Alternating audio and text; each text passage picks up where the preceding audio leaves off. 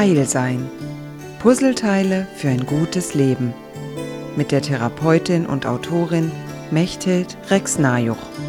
Bei den letzten beiden Malen habe ich mich damit beschäftigt, was Freunde und Feinde sein können oder sollten. Heute geht es darum, dass der Mensch immer nach Verbindung sucht. Menschen sind durch und durch soziale Wesen. Wir wissen genau, wenn wir nicht sozial verbunden sind und uns nicht als Teil der Gruppe oder der Gesellschaft fühlen, dass es spätestens dann beginnt, uns sehr schlecht zu gehen. Das typische Phänomen dafür ist Einsamkeit.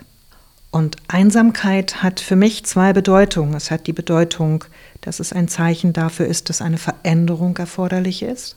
Und es bedeutet, dass wirklich etwas nicht stimmt. Das heißt, Einsamkeit ist das Gefühl, aus der Welt gefallen zu sein, nicht mehr in der Verbindung zu anderen zu sein. Deswegen kannst du eben auch in einer Gruppe dich einsam fühlen, weil du dich nicht verbunden fühlst. Und das große Risiko von Verbindung bedeutet, dass wir verletzlich werden. Und für ein heiles Leben gehört für mich dazu, dass ich Verletzlichkeit als Teil des ganzen Bildes betrachte und als solches auch integriere.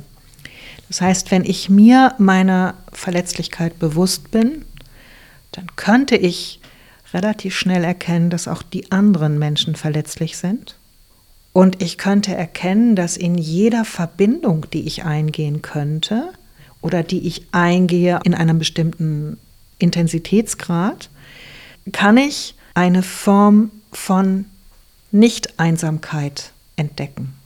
Also auch hier geht es darum, in Verbindung zu sein und die Art und Weise der Qualität dieser Verbindung ist primär eine Frage deiner Entscheidung und deiner inneren Haltung.